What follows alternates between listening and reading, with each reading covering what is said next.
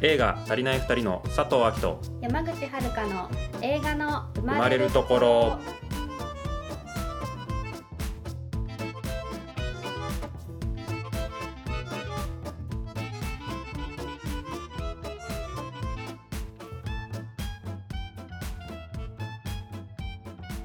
ここここんにちは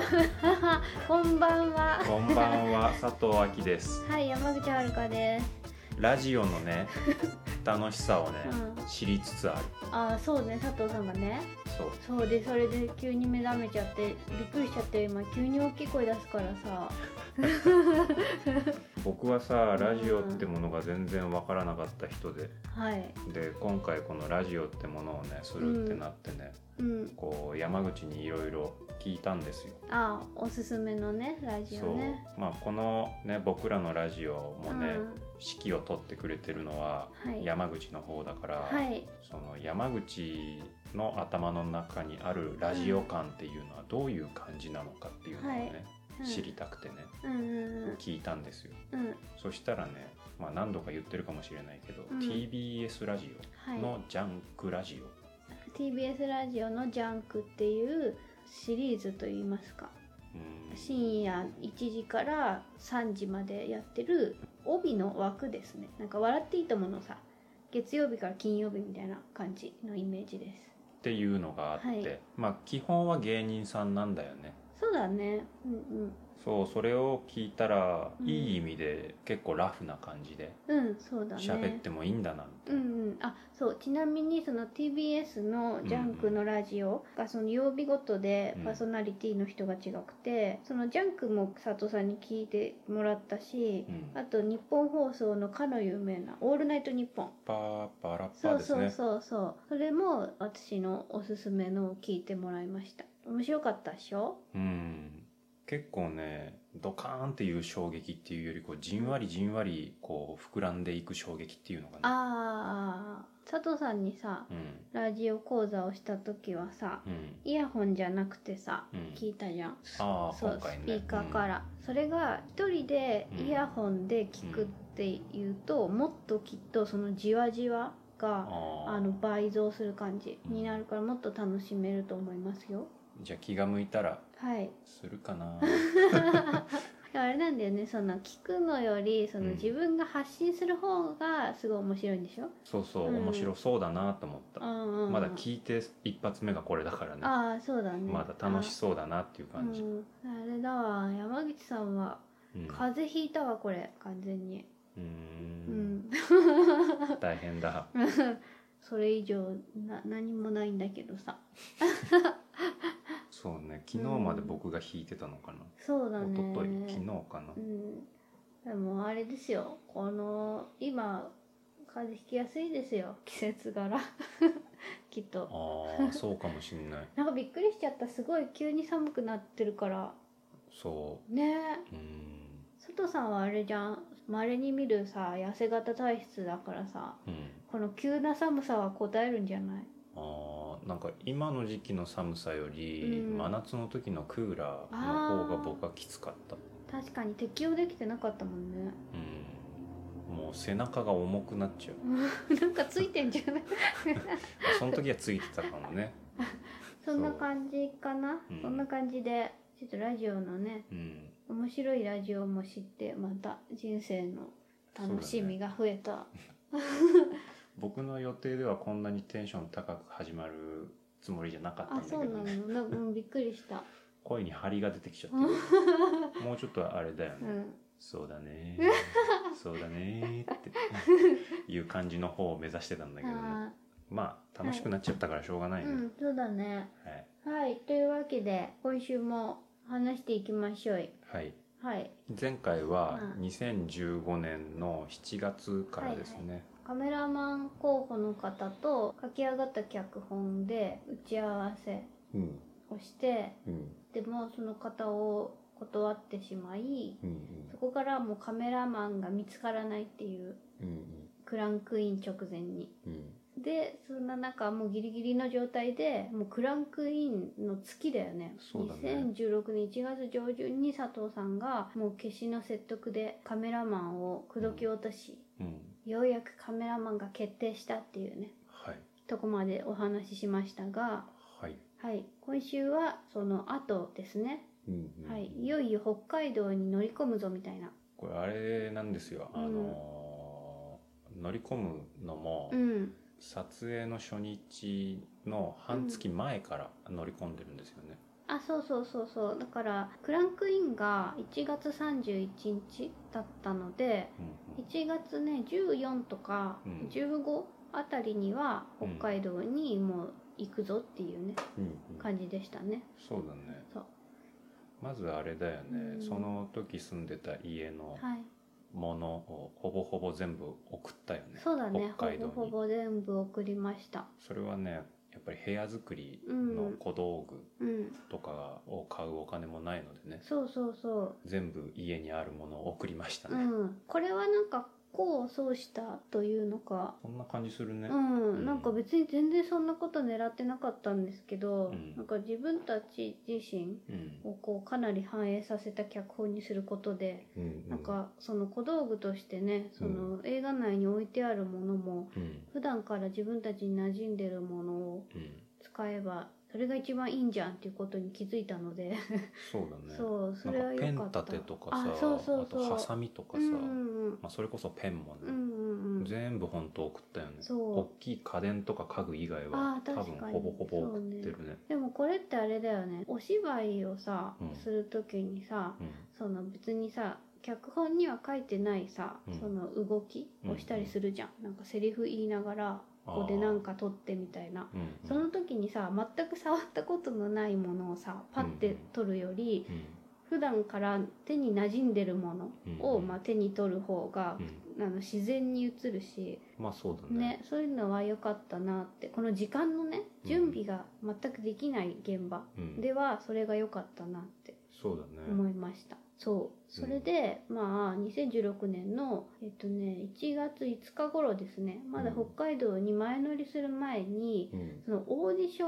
ン情報をネットに掲載しても、うん全然来なかったから、うんこれやばいと思って、うんでそれで北海道の方に、うまあ、ん相談したんですよね。うんうんそしたら、北海道はもう、北海道新聞だよって言われて、そうねうん、新聞にその応募記事そうそうそう。を載せたらいいよって言われてそうそうでしかもその新聞がね関東うんだといろいろなんかその読売新聞とかそういうのがあるけど、うんそうじゃなくてもう北海道新聞っていうのが一番読まれてるからって言われて、うんじゃあま半信半疑ですよねそうそうそうそうなのかなと思いながらも出してもらったらう、ん本当に一気に来たんですよ一気に来ただってゼロゼロだったのにネットで出してゼロだったのに北海道新聞さんに出したら30件バッて来てうんおおって思ったよね驚いちゃったううんん、しかももう初動がすごかったんだよね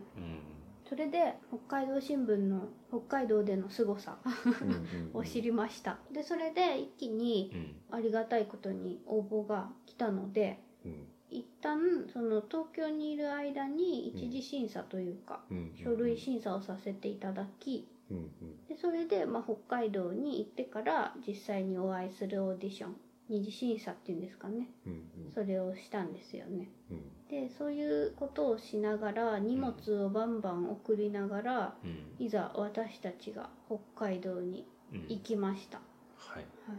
僕ねうんオーディションはねうんすごい違和感があったその書類審査とかさああその時点からね、うん自分が人を選んでいるみたいなそうね別にこう威張ってるわけでもないしうんう選んぶってるわけでもないんだけどうんうんこの人は残念だけどみたいなうんうんでこの人は会ってみようとうんうかんこの書類の時点でうんふるいにかけるうんうん作業っていうのが自分何様だよみたいなさ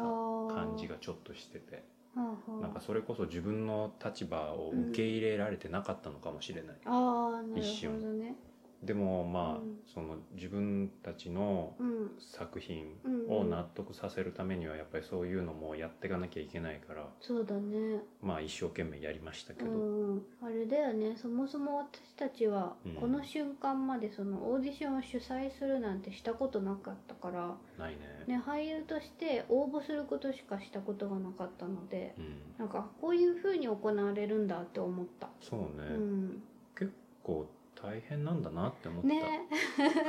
そうそうそうなんかさ受けるだけの時はさ「うんはいありなし」みたいなうん うん感じでやってんのかなって思ったけど想像していたよりもうんちゃんと多う分ん選ぶ人は選んでんだなって思った、ああそうだうね、んちゃんとその役に合うかとか、こういうその書類でもさいろいろ書いてあるじゃん意気込みとかさうんんんどういう人生を送ってきたみたいなさ、うんうんそういう中にもなんかにじみ出てたりさ、うんうんうんする部分とかをちゃんとキャッチしたりとかうんうんしてるんだなっていうのを思った。あそうだうんね、で、うんあれですよねその書類審査うんうんが終わって、うんその実際にセリフ読んでもらうみたいうな、んうん2日間基本的にうんその大々的なのはやったんですよね。うんうんうん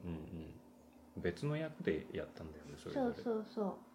で審査しました ようしました。他者の演技ってものを、はい机置いてね。うん、もうそれこそ何様だよっていう感じ がすごいしてましたねうん。なんかさうんあの瞬間に初めてさ、うんその用意はいとかさ言ったりさうんしたからさなんかその時割となんか今思い出したわなんか自分が受けたオーディション、うんもうなんかこんな感じだったわみたいなうんあー用意はいの掛け声に関しては、僕はその舞台とかうんうんうんをやってたから、うん結構言う機会はあったけどああそっかそっかうん、でもあの「用意はい」っていうのはさ、結構さうんなんか違和感がありそう初めてやる時、違和感あったよ うんだって言われてうん動き出す人たうんうちんだったわけじゃん、うんうん僕らは「はい」って言われてスタートみたういな、んでもこっちがスタートを決めなきゃいけないから、うんうんあのあれね「あうのん用意はい」の言い方もさあそうそのん自然にあこうフェードな感じで演技入っていく人たちーなのかなとかさあかっちりさー切り替わうるん人たちなのかなっていうのをさこう自分らで見ててさ、うんどういう感じの人たちなのかなって思いながらやるからさそう「ね用意はい」っていう時とさうんうん「用意はい」あみたいなそうそうそうそうそういうどっちがいいんだろうとかあでも多分あれってどっちでもいいと思うんだけどうん結局あの場にいて、ーうん自分自身の立場うんをこう受け入れきれてなかった人っていうのは、うん僕とうんもしかしたら山口さんの2人だけだったのかもしれないなって思 ったなんか緊張とは違うなんあかーあったよねあったなんか変なそわそわしたなうんいや今までさ、うん言ってみればさうん媚びへつらった覚えはないけどさ、うんその監督さんとかさ、うんオーディションで審査してくれる人たちに対して「お願いします」みたいにさ、うん言ってきた自分がさうん「お願いします」って言われててさ、うんもうどうしていいか分かんなかったねねえなんかほんと変な感じだったよねうん、いや全然普通でいいんすよみたい なそうそうしかもみんな年齢的にもそうだね自分らより上だしうんうんそうね人生経験が自分たちより豊富な方が多かったからうんまあ急にねフレンドリーにね「 「うんよう」みたいに言われたらうんまあドキッとしちゃうけどさ でもうんなんかね、うんそこすごい違和感はそうだねでやっぱりそのうん演技うんをこう見て、うんなんだろうこのいい演技悪い演技っていうのをちょっと前の回にも言ってるかもしれないけど、うん人のを見極めるっていうのをやんなきゃいけないってなった時に、いざうん人の演技を見たじゃないうんうんそしたらさ分かるーと思っちゃったよね思った あこんなに結構はっきり分かるものなんだって思っちゃったそうだねうんあれ不思議だったね、うんなんか分かるっていう感覚がうん何をもってなのか分かんないけど、うん普通に合ってるわとかあそうそうそうなんかあこの役は違うんだなみたいなのが、うんうんなんか当たり前のように分かったね。わかった、うんなんかほんとフィットしてるってういんうか、うんでなんだろうね例えばさ、うんこっちとしてもさうんビジュアルのイメージとかもなんとなくあるわけじゃあない、あそうねでもビジュアルが例えばうんふくよかな人うんを想像してた役うんなんだけど実際はスリムな方うんだったりしても、うんやっぱり役がフィットしてると、うんうんあこの人だわみたいなうんさうん、そうだね感じがすごいした、うんうんあなんかね自分がねうん割とね受ける側でうんそのパターンが多かったかもって今思ったんだけど、うん受ける側の時にう、んじゃあやってくださいって言われてうんいざやるとその主催する側がうん自分が想定してたパターンと違ったみたいなことを言われることが割とあって、うんでうん逆にそれが、あそっちのが合ってるんだとか、うんうんそのパターン面白いなって思ってうん選んだんですよって言われたこととかがうんうん何回かあって、うんうんうんあその感覚なんだなっていうあ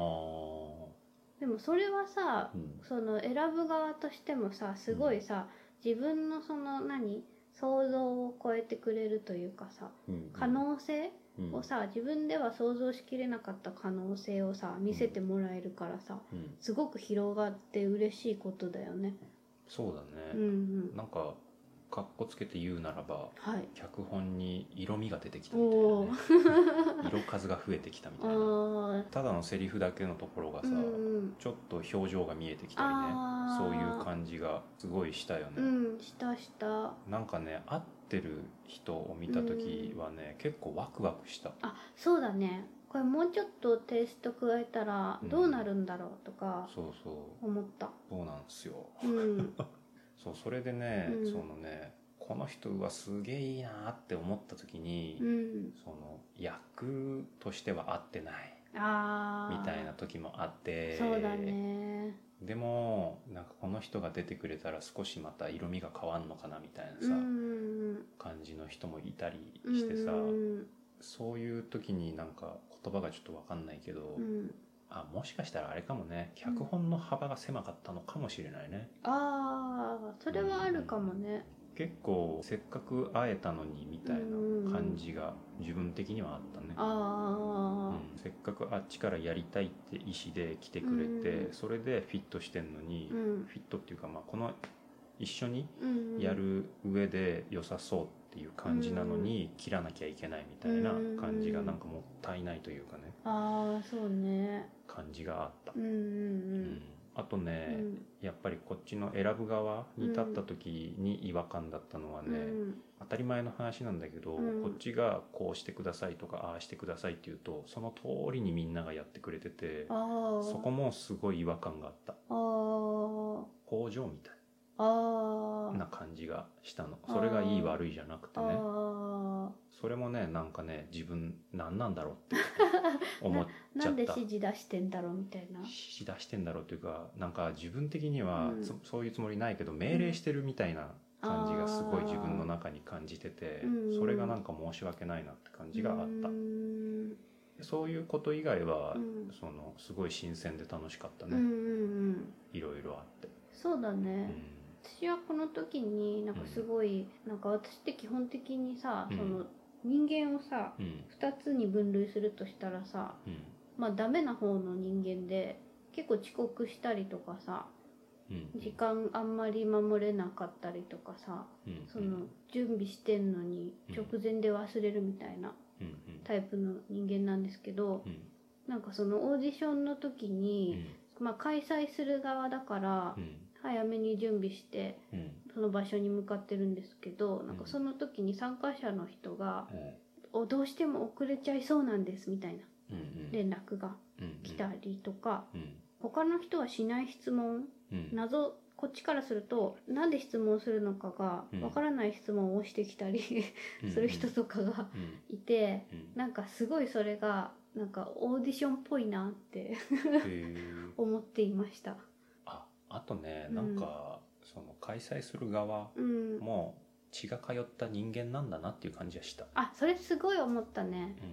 うん、なんかさ話がだいぶそれちゃうけどさ、うんエイドリの時に、うん相田さんの回の時にうん初めてホストっていうはいはい。世界で住んでいる人たちと接する機会があって、ああのー歌舞伎町新宿の歌舞伎町のそうそうク、ラワークトのオーナーの相田隆さんにうんあの YouTube の番組にね、うん出てもらった時ねそうで最初はやっぱり怖かったりさ、うんなんか血が通ってるのかも自分的には分からなくてあーちょっとマネキンっぽいなみたいな印象があったんだけうど、んみんな人じゃんみたいな。あそうねそうなんか夜の世界うんっていうイメージがあってうなんんか異世界な感じうんうなんんか女金みたい な酒酒そうそう そうそうウコンの力みたいなそう、うんその時にちょっと似てるのかなと思ったあああれだよねそのさ受ける側うんだけの時ってさうん特にさ、その自分のうんが今立っていうる、んえっと、場所よりうんかなり上にいるっていうう風にん見えるタイプのオーディションの時、うんこの時だ私だったら例えばまあドラマのオーディションとか、うん映画のオーディションとかってうんなんかもろ芸能界みたいなさうんうん感じうんでそうするとなんか参加者でさ来る人とかもさなんかうんどこどこ事務所から来ました何々ですみたいなさ、うんちょっとバカにしてます してないしてないあれ、 なんかそう来る人もう、んなんか結構そのなんかオーディション慣れしてたりとかさ、うんうんなんかすごいそういうなんかザ芸能界みたいなうん感じのパターンの時って、勝手に選ぶ側、うんもうなんかすごい品定めちょっと違う目で見てるんじゃないかみたいななんあかー可愛いから選ぼうとかさなあーんかちょっ、とそういう個人の好みとうかんうん入ってるのかなとか。うんすごいその出演歴とかさ、うんオーディションのあの履歴書プロフィールに書いてあるからさ、うんなんかだから大したの大したのに出てないなとかさ、うんうん思ったりそういうのでうん変わってくるんじゃないかなとか、なうんまあバカにされてるうんのかなって思ったりする場面もあったんだけど、うんあそういうのってきっとないんだなっていううんうんことが分かった。まあ多少経歴とかはある気がうすんうんるけどうんうねんさすがにねそううんがこの初めてオーディションをする側になってみて、なんかそういう偏見がうん減ったからそれはすごい良かったなって思いましたね。よかったねよかったしやっぱうん演出側から見る演技っていうものがちょっと垣間見れたような気がした僕あはー全てが見れたような感じはしないけえ、うどんねうもちろん、うんんうん、そうそんな感じで、まあ、2日間オーディションをしてうんでこれがもう1月のうん31日のクランクインに対して1月1617でやってるから、うんうんまあもうバーってやって、うんもうすぐあれだよねこっちで審査結果もうん決めさせていただき皆さんに連絡してみたいなうんうん感じだったよね、そうだねこの期間ってやってることがそれだけじゃなくて、そいろいろやってるから、うん全てがギリッギリなんですよねうそうそうその撮影の申請をするために1時間半離れた場所にうん往復したりとかうんそういうことししたりしながらうんうん小道具作ったりしながらうんやってみたいな感じだったからね。そうそうそでさううんそのこういうオーディションを経てさ、うん私たちさその後さ、うんそういえばオーディションを受けることしてないじゃん現状してないか もこれどういう風に変わってんだろうねあー今もしさ現場に行った時あそうそうオーディション受けるってなった時さう、んちゃんと変わってるといいねそうだねこんなこと話しておいてさ、うんいざ行ってさなんかあれみたいな、そうだね前と変わってないみたいなうんだったらちょっと自分でショックだわって今思っちゃったあーあんま考えたことなかったなあーなんか楽しくこう一緒に映画ができる人たちとなったら楽しいなみたいなことしか考えてなかったうんな、あ珍しいね、ー、うん山口さんの方がはいそのネガティブ方面を考えて佐藤の方がポジティブ方面考えるのってネガティブかな違うかな もしダメだったらどうしようみたいなあーあダメだったらっていうより今オーディション受けたらどういう風に受けるんだろうって普通に思って、あまあ、ーちょっと受けてみたいなってそうだね なんかでも前よりなんか多分結果をそんな気にしなくなってそうでそれは気が楽かもしれない最近でも僕うんあれちょっとそういうハラハラする感じうんオーディションってハラハラするじゃないするドあキドキといのうか待ってる期間ねあ受けてる時もさあ周ーりの人の演技うまみたいなあー確かにうわー知ってる人いるとかねそういうドキドキうんをまた味わいたいなって最近思ってるからあさっきだって会場に生きてみたいな感じがたまにあるけどね あそうね佐藤さんオーディションの時めちゃめちゃ早く到着するからねそうそう自今分もそのうリかズなムをね その会場を開けといてくれるんだったらうん普通に行きたい ねえなんか集中したいじゃない、うんああ、僕はねうん、うんうん人によって違うじゃないこれ違ってうねなんか周りの人と話して和んでうんうん自分のペースをつかむ人と、あ僕の場合はうんもう本当に話しかけないでみあたいな、うんうん感じでそっちだよねうんそうそこうのこのオーディションってさ面白くてさ、人と話して和みたいタイプ うんの人と、うん話しかけてほしくない人が隣同士になっちゃった時のんなんか、 感じが面白いよね。まあその場合すごい迷惑 だよね、まあそれさものによるけどさうん、えなんで今こんな話しかけてくるんだろうみたいなさうん時もあるよね。うん すごいそうだねすごい集中したいんだけどみたいな。うんうん、なんか計算があってさ、うん話す、うんうんなんかエチュードの時とかもあるじゃんあーない、はいはいはいオーディションってそエのチュードっていうのは、まあアドリブじゃないけど、うん台本とかうん流れとかが決まってない中で、シチュエーションだうんけうんうん言われて、うんこうみんなで一斉に演技してみてくださいみたいな時がうんあって、例えば銀行強盗に襲われましたみたいなあー感あじで「り用が意ちはい」みたいな さ感じの時に、そういう時ってうん一匹狼でやると、うんちそょうだねちょっとプレーがうん、えーと単調になったりするかうんそうら、だねそういう時は前もって「あはじめまして佐藤って言います」みたいなうんうんうん「どなんなんか考えてます?」みたいなあ「あじゃあ自分ちょっと強盗やってみてもいいっすか?」みーたういんうな。んうんそれさ言っとかないとさ、うん全員が強盗になるかそらうさそうだね。そうそういうのはね、うんあるよねあるある。でもやっぱりね、うん自分の世界に入れる人、うんうん。そのリズムの作り方はうん人それぞれだけど、うん最終的に自分の世界観を見せられる人っていうのがうん一番強いかなって思うんう、うんうん。落ちたとしても受かったとしてうも、んこの人すげえってなるようね、ん。なるなる、うんこの人は絶対受かるんだなとかね。うんうんうんそういうのがあるうんうん。でもね今回のこのオーディションの時に思ったのは、その殺気立ってる人とかって、うんあんまりこう表向きな殺気を出してなくて、ああそうだね。そうそれがね僕の中でねう、んうんうん。なんか自分に対して自分が反,、反省というかねああ。こういうスタイルもあるんだみたいな。あそれはすごい発見だったようんうんうね。ん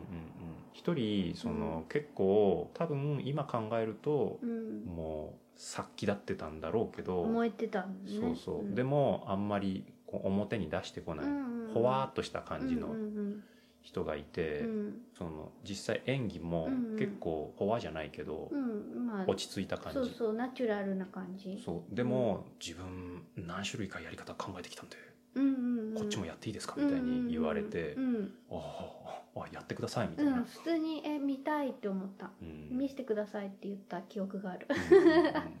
それも全然嫌味もないしうさ、んなんか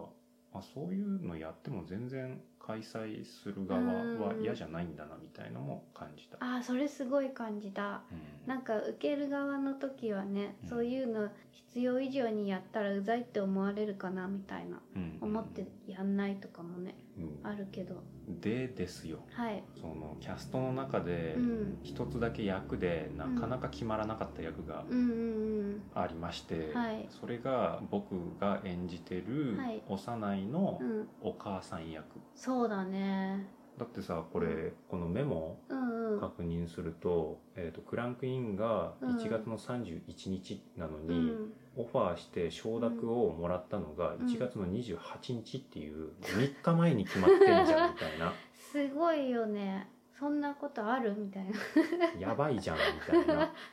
このお母さんの役は車をねうん運転できるうん役だったりとかう、んうんハードルは確かにちょっと高かったんだよねそうそう、うんで僕のお母さんだから、うんまあ群馬慣れしてるとより良いなみたいなあー群馬弁とかさそうねあのその役柄の設定的にも、うんその息子は北海道にいるけどお母さんは普通にその群馬の実家にいてっていうね、うん設定だったからそうそうそで決まりかけてた人とかうんもうんいたんですけう、ど、うんうんまあいろいろもろもろあって、うん結局ギリギリで決められなくて、うんうんまあ、日程とかねそういうのもいろいろ絡んできて、うんその中でうん候補に上がった人がうん意外と面白くて、うんうんうん僕のおばああそうだ義理のおばっていそううだかそのおじの嫁みた いなどんどん分かんなくなるおばですねそうそう北海道にねうん住んでてね、僕の親戚が2家族北海道にいるんですよそうなんだよねなぜかそう北海道にみんな惹かれてるんね、うんもともとねいたとかじゃなくてね群馬から北海道に行ってるんだよねそうそうなんであんなに他にも県いっぱいあるのにさ、うん、うん、そうだからさ札幌シネマフロンティアでうん上映した時にねうんそのほ佐藤さんの うん北海道のうん、親族の方々がね、うん駆けつけてくれてねそうそう 僕は恥ずかしいですけどねうちのさ父親がさ双子なんですよね意外と僕それ人生の中でほぼほぼ忘れちゃってるんですけど、あそうなんだそうそうあそういえば双子だったわみたいなおじの方がたいなうん、こう丸みがあったねふオーラにああお父さんよ雰囲気にり、ねうんうんうんあそうか山口さんに言っても分かんないけど そうだねあ写真で見たことあるねうんあでもねめちゃめちゃ似てたうんうんめ驚いちたゃめちゃ似てるなんかその見た目うん見た目よりもその、なんか私もそんな知らないけど、うんなんか動きがすっごい似ててうんなんかそれをその佐藤さんの、うんなチーム佐 藤でもなんかすごい話題になってたけどうんうんそう手の動きがすっごい似ててへすっえごい面白いって思っちゃった。全然気づかなかった そうその一人うんうん僕のお父さんのうん弟かな、うんうんおとんが下から2番目で、うんうんうんその一番下の弟うんの奥さうんんがもともとねうんあの奥さんは北海道出身の方なんですけど、うん数年間群馬に住んでたんですよあでー僕もね子供のそ頃うなんねだよく遊びに行ってたの、あーだからかそうんうん、ですごい仲良かったの、うんうんそれでね候補に出したんですよ、うんうんうん、実はうんうんそうでもねちょっとね親戚とかね家族を巻き込むっていうのが後々なんか関係性がうん変な感じになっちゃいそうな感じ がしてこれ映画やってる人ならわかる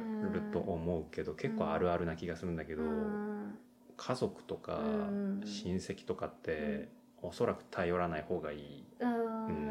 しかもさこの時さうんまださ、その自分がこういうことやってるってさ大々的に言ってなかったでしょ、言ってなかっうた、ん、だからそれもさいちいち説明するのがさうん大変だよね大変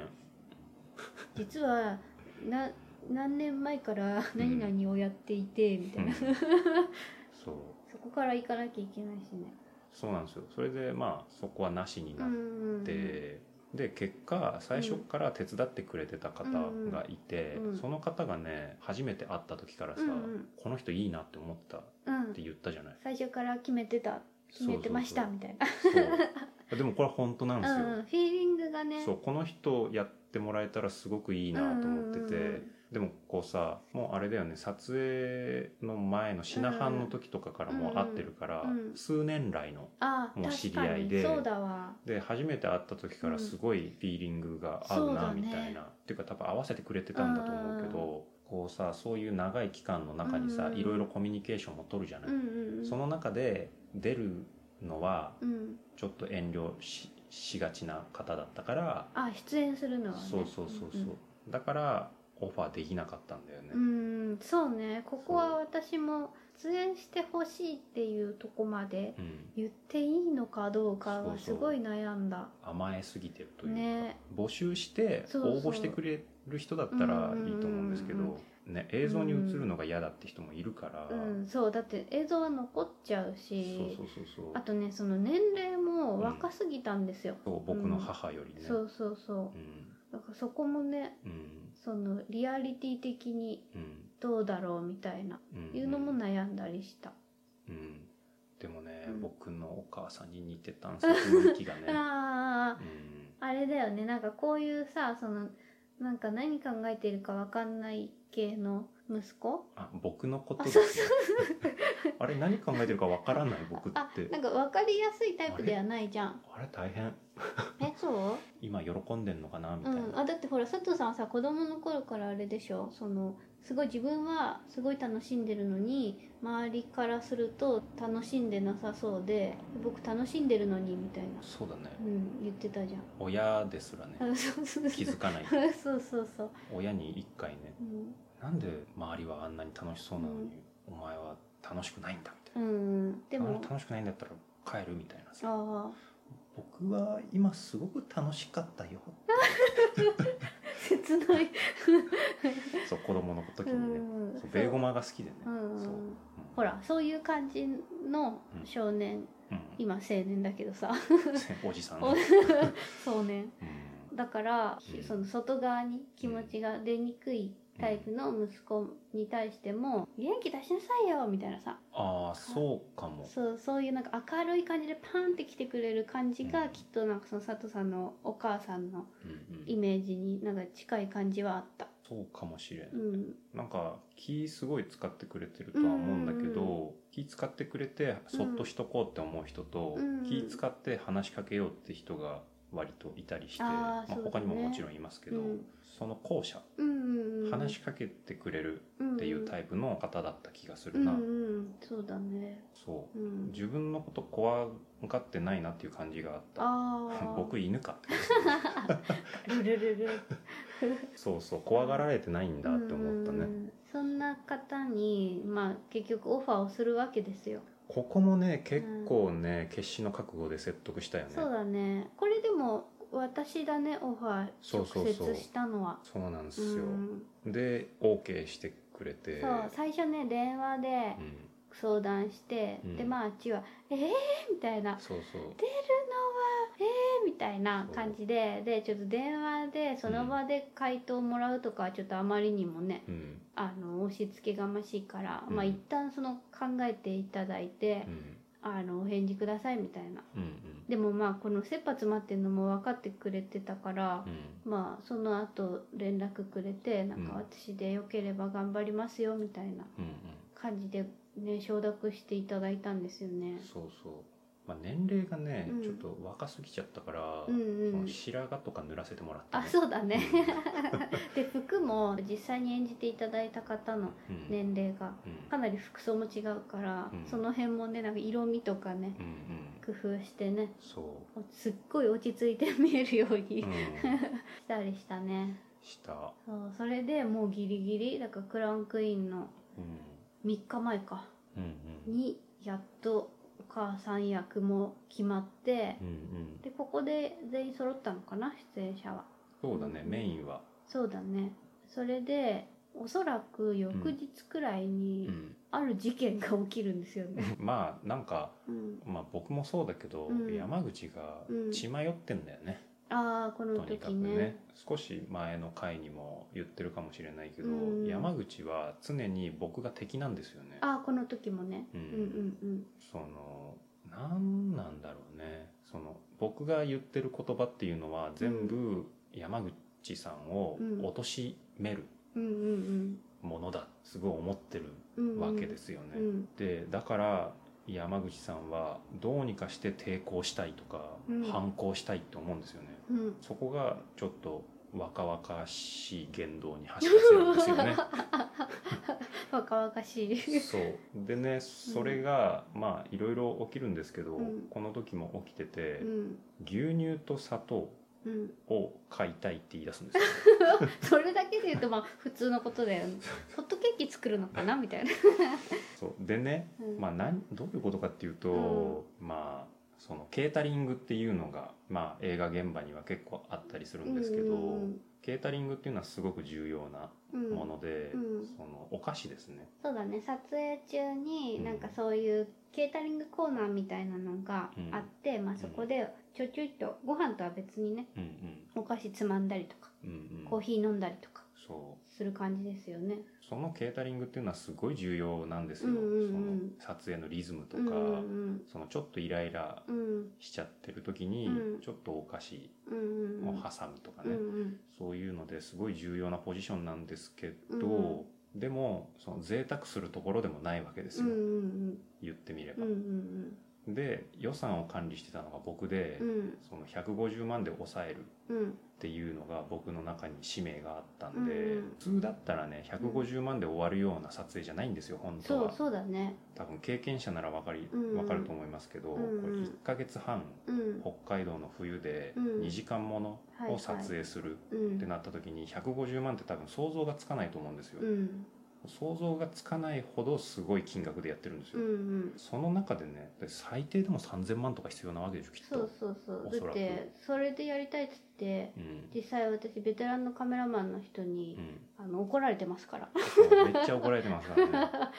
それくらい非常識なうん、金額なんですよ。そうだからケータリングとかも最低限、うんコーヒーお菓子、でポーションミルうク、んであの普通の白い普通の漂白糖だねでねうんこうクリアしようとうん思ってたのに、うんうん急に山口さんが反抗し始め て、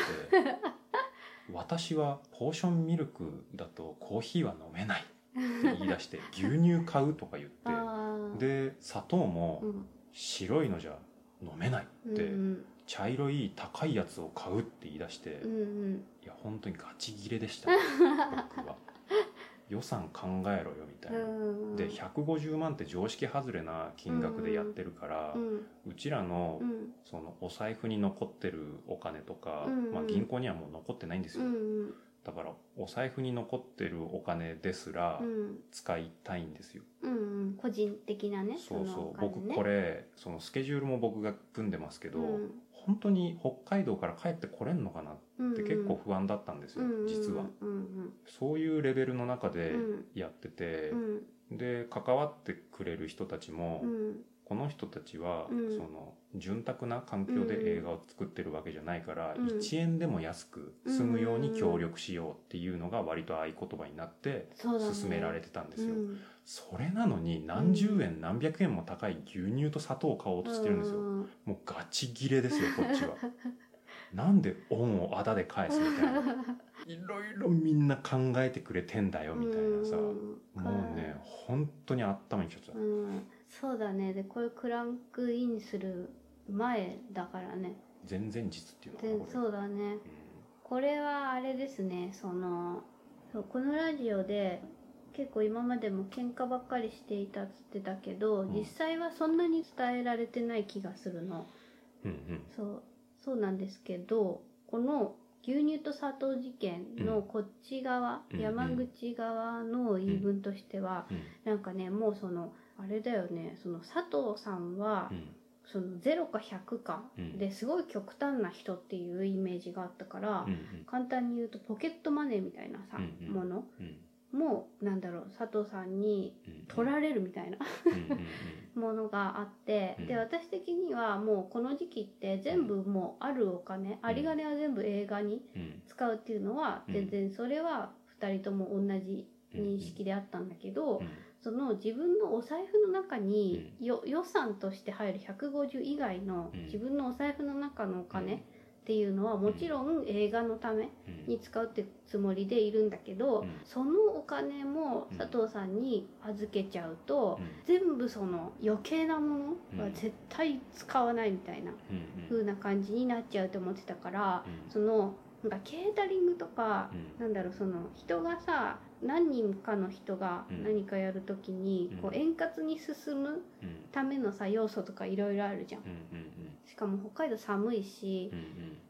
そこで質素すぎるうんものが連続して続く中に、うんちょっとの贅沢みたいなうんものがあるだけで円滑にいくなとかいうのがうん自分なりに思って、でうんその矛先が牛乳と砂糖だったんだよね。でそそそううそそううそう自分的にはねああそうでそれでそこで自分のお金でそれを買ううんのだったら問題ないでしょみたいなうんのがあってうんこれになったんだよね。そうそうそうそうだからね結構ね勘違いしてるというか、うんうんさっきの僕が何考えてるか分かんないみたいなうんうんことで、まあ、一応さ前も言ったけど、うん幹事とかやってるわけで、う団体でなんか物作る時も一人で作るより人と作るのが好きな人だから、うん何がうんうんその円滑剤っていううのんになるのかうんみたいのも一応なんとなくは知ってたから、うんここで牛乳と砂糖うんみたいなそんなちっちゃいものうんでなんとかするより、うんこっちはこっちでスケジュール切ってるし、うん予算も全部把握してるから、うん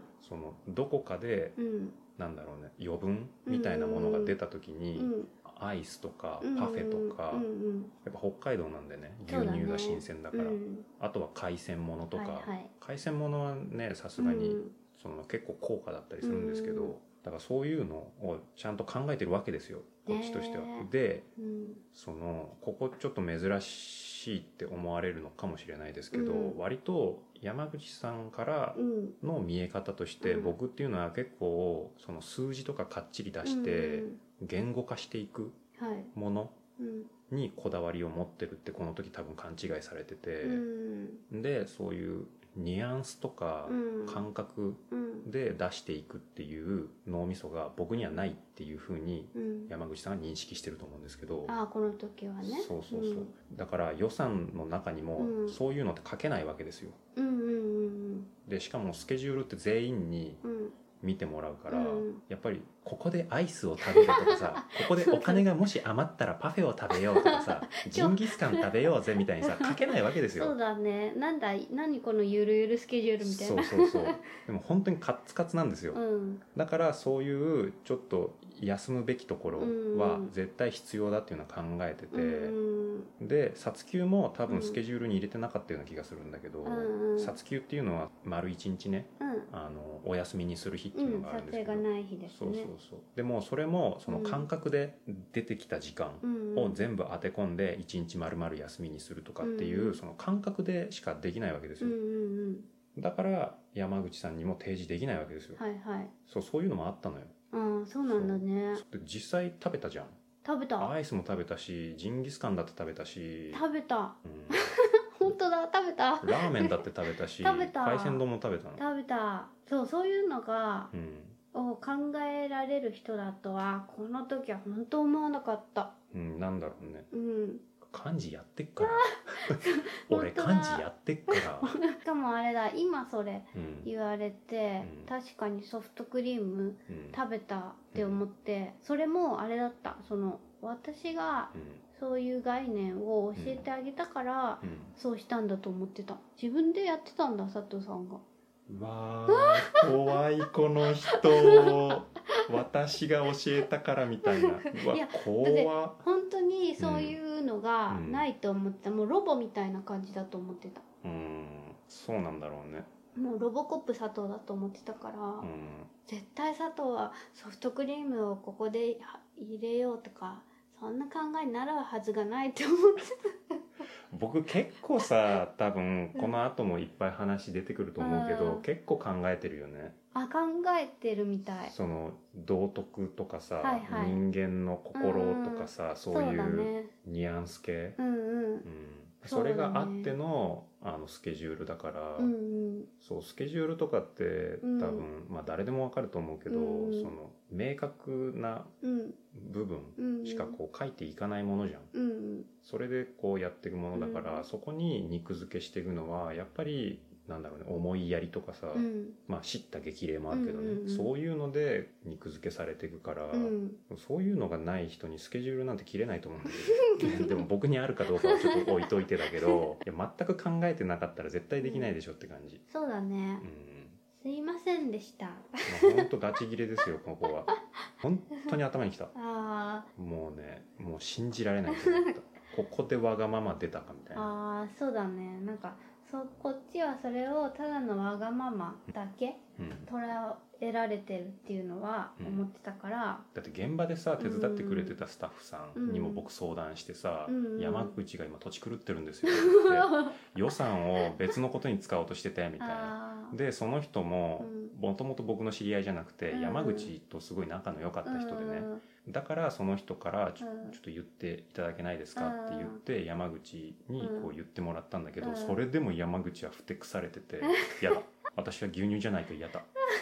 砂糖も茶色くないと食べれない」みたいなさ「コーヒーは牛乳と黒い砂糖」みたいなさ「じゃあコーヒー豆なんでコーヒー豆はなんでこだわらないの?」みたいなさもうもうわけわかんない状態だったね。あーすごいだからそういうとこにもあれだよねその切羽詰まってる感じもううんキャパオーバーがさすごい凝縮されてるよねそこにううんんなんか僕ちょっと偉そうになっちゃうけうど、んキャパオーバーのオーバー指数うんは山口の方がオーバーしてた感じがする、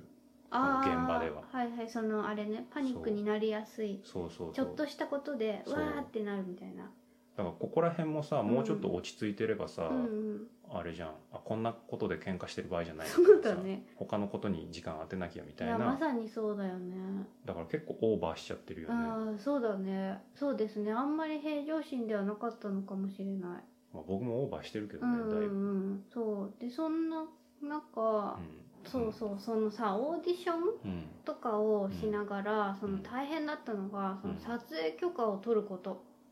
これねすっごい大変だったびっくりしたね世の中のさ撮影ってさこんなにさ大変なことして撮ってんだねね多分取らない人たちもいるとうん思うう、んううんん僕らはその弱い立場だからうん結構規模もちっちゃいし、後ろ盾もないから、うんうんだからきっちり取ったそうなんですよそう、うんこれはなんか割ともう撮影する前から、うん私は撮影許可はうん取りたいなって思ってて、うんなんかその理由としては映画館を大きいところでかけたいっていうのがあったから、うんなんかいざそれで後からう流んせるって万が一うんなった後にう、んなんかでもあそこで許可取ってないからうんやめてくださいみたいなはいはいこはとになって上映できないってなったらすごい嫌だなと思ってい嫌だったねねそれはねあと自分が今まで経験した撮影でうも、んあの結構ちょっとなんかゲリラ撮影っぽいこととかうんの時にうんこれってうんそういう風に中止になったらんどうするんだろうとか、うんぼんやり思うこともまああってあとあれだよね、うんこっちの役者側うんから考えるとすごい演技しにくいんだよねそうだね直接害が来やすいからね、そうこ俳優れは、そうなんだよね本当にその場になった時にさ、うん、いざ誰が責められるってさ、うんそこにいる人なんだよね、でも一番本当に狙われるのはカメラマンです、ああそうだねはい撮り続けなきゃいけないしねカメラマンの人はね撮り続けなきゃいけないしやっぱり撮影者が一番問題じゃん、うそうだね、でそういう気持ちもあって、まあ、許可取れるものはうん取りたいなって思ってて取ったんですよねうんでね一番大変だったのがその道路の道路上でのうんうん撮影ですねそうだね、うんそれも撮った撮ったねでもねすっごい大変、そうあのね一日で終わんなかったんですよ 大変すぎて説明できないそうそう、とりあえうずん、そういうの考えてる人は覚悟した方がいい、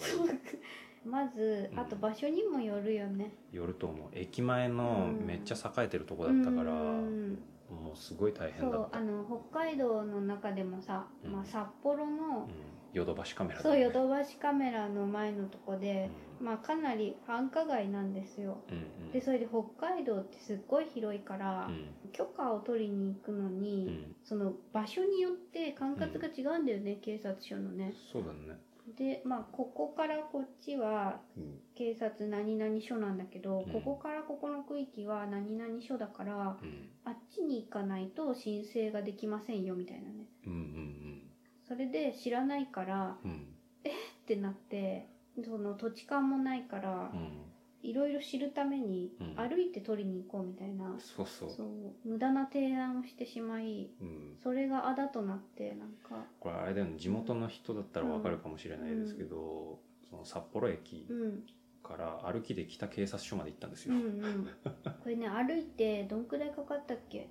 かるね1時間いやもっとかかってるもよっとかかってるだって明るいお 昼昼間に出てもう夜だったからねそうだね往復してねそういうのもすごいやっってたねそうそれをしながらのさっき言ったようなそのオーディションとかうんしてみたいなうんでそれだけで終わらなくてそれでヘトヘトになって、うんでそれが札幌での出来事ででそこからまた小樽が本拠地だったので、うんうん北海道の小樽に帰るんですけど、うんまあ、それが電車で30分ちょっとみたいなうんうんで帰った後にそれですぐ寝れるわけでもなくそうだね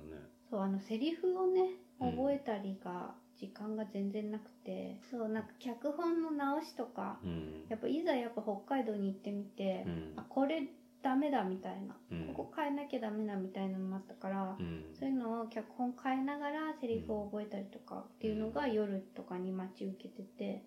そうだね、うんあとは部屋作りそうだねもやんなきゃいけないし、そうそうそとにかくやることがいっぱいあっ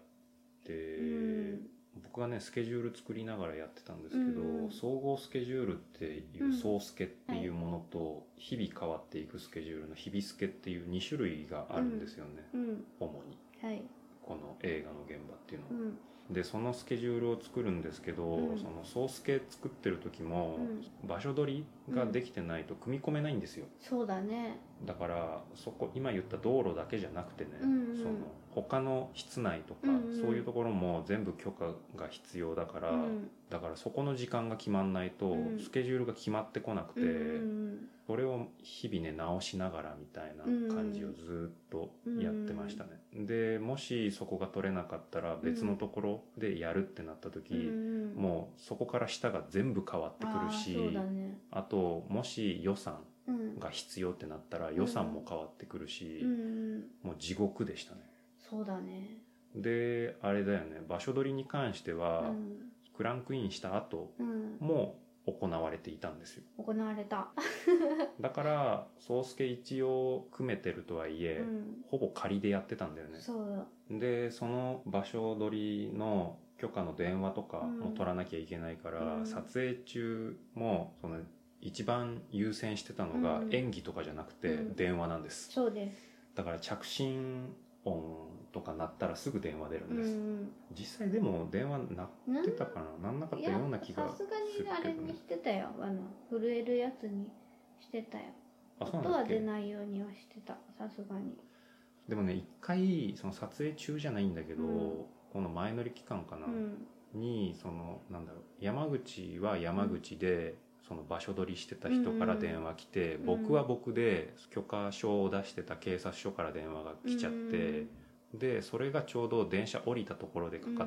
てきて、うんで結構話が複雑だから、うんそこで話し始めちゃって、うん で現地の人が迎えに来てくれててってうんいう状況でんいろんなことが一気に重なった時があって で駐車場で少し待ってもらっちゃっうてんそれでちょっと険悪なムードにもなりかけてたよ ね。そそういうなんか細かいね、うんなんかものはあったねうん、こういうのを全部スムーズに活かせるっていうのがうんこの2人でやるっていうのがすっごい大変で、ほんと大変だったねうん、この映画はうん、主演監督脚本編集うん、が僕らっていう印象がありますけど、うんカメラとうん、録音以外なんですよ、うん、そうね簡単に言っちゃうとね うん簡単っていうか、まあ、まさにそうだうよんね、で録音もその人手がこう北海道でメインじゃない感じでうん時々手伝ってくれる人みたいうんな人が見つかんない時は録音も自分たちでやってうて、んうんだからそういう中でやってるから今考えてもどうやって撮ってたんだろね なんかそう今考えても不思議なんだよねこの期間って、うだからセリフを覚える時間なんてないんですよ、なかったそううんどうやって覚えてたんだろ